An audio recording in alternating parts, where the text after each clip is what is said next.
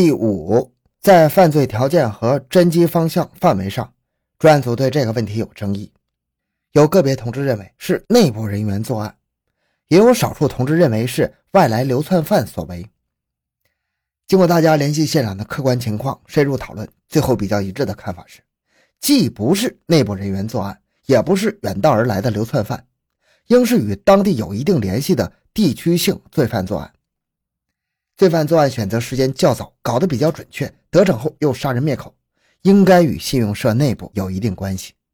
做头罩用的旧红棉毛棒，洗涤干净，无肤壳，汗渍，跳蚤卵，而使用的撬压工具上还粘附有矿物质油渍，不像是长期流窜在外的人穿用携带的。抢劫的目的达到后，也无需再杀人。作案手法上有农村人爱穿的胶鞋，爬杆上房，捆人方法简单。杀人像切肉一样用力量，而且他懂得城市罪犯戴头罩、手套、人质要挟、用钥匙开保险柜等特征，这是土洋结合，因此带有明显的地区性的特点。罪犯在届时抛作案工具，有可能是逃跑方向，或者是扰乱侦查视线，也可能是两者都有之。综上所述，至少是远处抢劫，近处落网。特别是两个多小时的时间差，可以进一步说明罪犯在近处有落脚点。罪犯中至少有一个人曾经是被打击处理过的罪犯，胆大凶残。从撬痕粘附矿质物来看，也可能与厂矿企业内部人员有关系，应该是青壮年。从身高鞋印判断，一个人是一米七，另一个人是一米六七。据案情反映出罪犯带有地区性这一特点，经过深入分析，认为破本案的最佳途径是抓住当今存在犯罪前科的人为主攻方向，充分利用现场遗留物进行考证。严格控制大量现金的出现，从中发现案犯线索。就此，指挥部决定以南鹏为中心向外扩展到界石、公平、中兴、月华、石岗六个乡辖区为重点侦查圈，以界石区毗邻的一品、长生、江家、接龙四个区为中圈，把八县接壤的九龙坡、南岸和市中区为外圈的三层结构的侦查范围。摸排年龄在十八到三十五岁的男性，有攀爬技能，对现场和信用社内部情况熟悉，活动于市区，跳跃于城乡。这起案件在当时影响极大，警方抽调了所有精兵强将投入此案。在刑事技术大楼里，身穿白大褂的工程师和技术人员，借助各种仪器设备，对现场遗留的头罩、手套、绳索和鞋印、撬痕、死者伤痕形成、凶器等等，进行了认真细致的专门考察研究。结果深化了案情，坚定了对现场的分析判断，更进一步说明罪犯带有地区性的特点，同时为更准确地刻画罪犯形象和所使用工具、凶器指明了方向。在划定的侦查范围内，专案组集中主要力量，在六个重点乡就地卧倒，依靠和发动村干群众，按照刻画的罪犯条件，逐乡逐村梳篦子似的摸排筛选嫌疑人员。经过二十多天的紧张战斗，摸排出嫌疑对象近千人，重点人头约百名，比较突出的有十多人。但是经过仔细认真的考察，证实均与本案无关。一月三十一日中午，有群众反映，听本村的张国泰讲，他的舅子刘四，原名叫刘林，和一个叫鱼儿黄真鱼的，在城里做建筑包工。鱼儿给别人讲。现在下苦力搞不到钱，只有抢银行才能发财，死了也心甘。还说他们过去搞过江家竹林信用社，没有搞成，又搞过接龙的一家商店，也未得手。南鹏的案子可能是他们搞的，而且最近张国泰来打招呼，说不要到处乱说。专案组当即提来黄真瑜的档案，审查发现黄真瑜有多次的盗窃行为，作案手法也是戴手套翻阳台。一九八五年二月，因为盗窗被首审关押三个月，还搞赌博。黄与刘是两个人，又搞过银行，符合本案的犯罪条件，嫌疑重大。专案组立即兵分两路，一路去月华乡月华村捉拿黄真鱼，一路去石岗乡七村捉拿刘林。经过一夜的奋战，终于次日凌晨将二人抓获。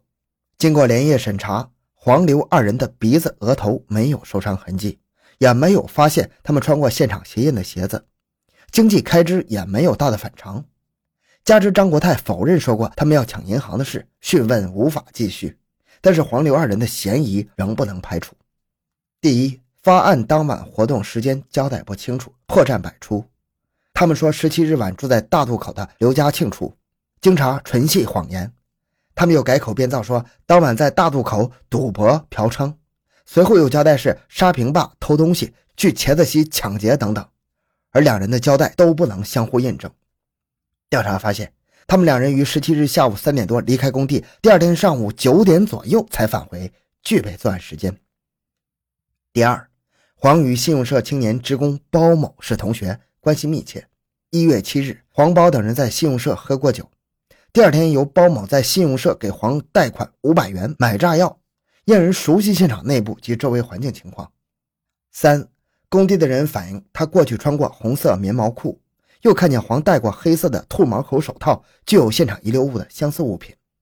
四，发案后多出了六百元左右的开支，其来路不明。鉴于这些情况没清楚，经领导批准，决定对黄刘二人收容审查。由于黄刘二人的问题一时不能认定，为了寻找罪犯，开辟新的线索来源，专案组再次深入以南鹏为中心的六个乡反复排查，但是仍然未发现与案件有关的重大情况。至此，侦破工作已经进行了三个月了，上级领导频频催促，社会群众议论纷纷，死者家属上门哭诉。在这种情况下，专案组内部有同志对侦破方向和范围产生了动摇。当时在六个重点乡有不少青年外出做工经商，在联系届时抛物现场，有些同志认为，就是本地罪犯也已经外逃了，或者就是外地流窜作案，不在六个重点乡，否则先后四次撒网，摸排出的对象不少，为什么最终不是否定就是嫌疑下降了呢？因此主张把范围扩大，把主要力量拉出去搞。专案组领导先后两次召开会议，根据现场和痕迹物证考证结果，再一次肯定了原定的案侦方向和范围的正确性。同时指出，不仅是远处抢劫近处落脚，而且是远处抢劫近处有窝，绝不能动摇，应该继续坚持打阵地战，挖地三尺寻找罪犯。四月三十一日下午。南棚乡高岩村冯志勇三兄弟和妇女朱先贵四人，在距南棚信用社十三华里的钻子岩公路旁山坡上割草，发现了一只野兔。他们紧紧追赶，见兔子钻进了石岩缝中，便卧倒观察，发现石缝内有一黑色大提包，拖出来一看，就是一沓沓人民币和零钞。朱仙贵马上意识到这笔钱干系重大，立即把钱背回家里。朱的丈夫高岩村党支部书记周维喜见状之后，马上向公安机关报告。经清点，提包内装有现金六千七百七十二点三七元，多数是两块钱和一块钱，只有少数的大额和散乱的零钞。经查访鉴定，每叠钱的数钞方式与胡丽、傅正先的习惯方法相吻合，部分腰签上还有二人的笔迹，从而肯定这笔钱就是南鹏信用社被抢巨款的一部分。经过检查，发现大提包的金属扣已经锈蚀了，赃款票子已经长没了，说明案犯从作案至今三个多月没来取走，很可能是已经被控制了。同时，罪犯在作案后在届时抛甩物品而出现的两个多小时的时间差也得到解释了，原来是罪犯在与届时相聚的三十华里的钻子岩藏匿赃物，而且这还说明罪犯没有摩托车之类的交通工具，而是步行往返。更主要的是，不仅证实了以六个乡为重点的内圈侦查和远处抢劫、近处有窝的分析判断是正确的，而且这个窝很可能就在附近，至少可以说有一名罪犯就住在钻子岩附近。由于这包赃款的发现，使得原来收审的黄真瑜、刘林二人的作案嫌疑又急剧上升了。理由是：一，他们两人家离钻子岩不远，很可能就是窝边藏赃。而发案的南棚抛物的界石，均是他们外出的必经之路，这三个现场都与他们密切相关。第二，黄真瑜过去作案十次，经逐渐研究，经逐渐研究其犯罪手法、使用工具、事后毁证器物、到处藏赃等，与本案情况极其相似。而这次被收审关押已经三个多月，很可能是无法取出赃物。三，在收审前和收审后，黄刘两次订立攻守同盟，拒不交代发案当晚活动，制造假情况，企图逃避过关。四，赌博违法人员费某揭发说，黄真瑜在去年七八月间曾对人讲下了“现在下苦力挣不了多少钱，只有抢银行才能发大财，死了也心甘”的说法，从而证实了原检举人的说法，确实具有抢银行的思想动机。再加上原来已经掌握的黄与信用社包某是同学同院，刘与死者付正先是邻村住，犯案前黄到信用社住宿、吃酒、贷款，又穿过红棉毛裤，戴过黑色的兔毛口手套，以及发案后有六百多元开支、来路不明等情况，综合判断，黄刘二人很大可能就是本案罪犯。为此，决定对黄刘二人做全面审查。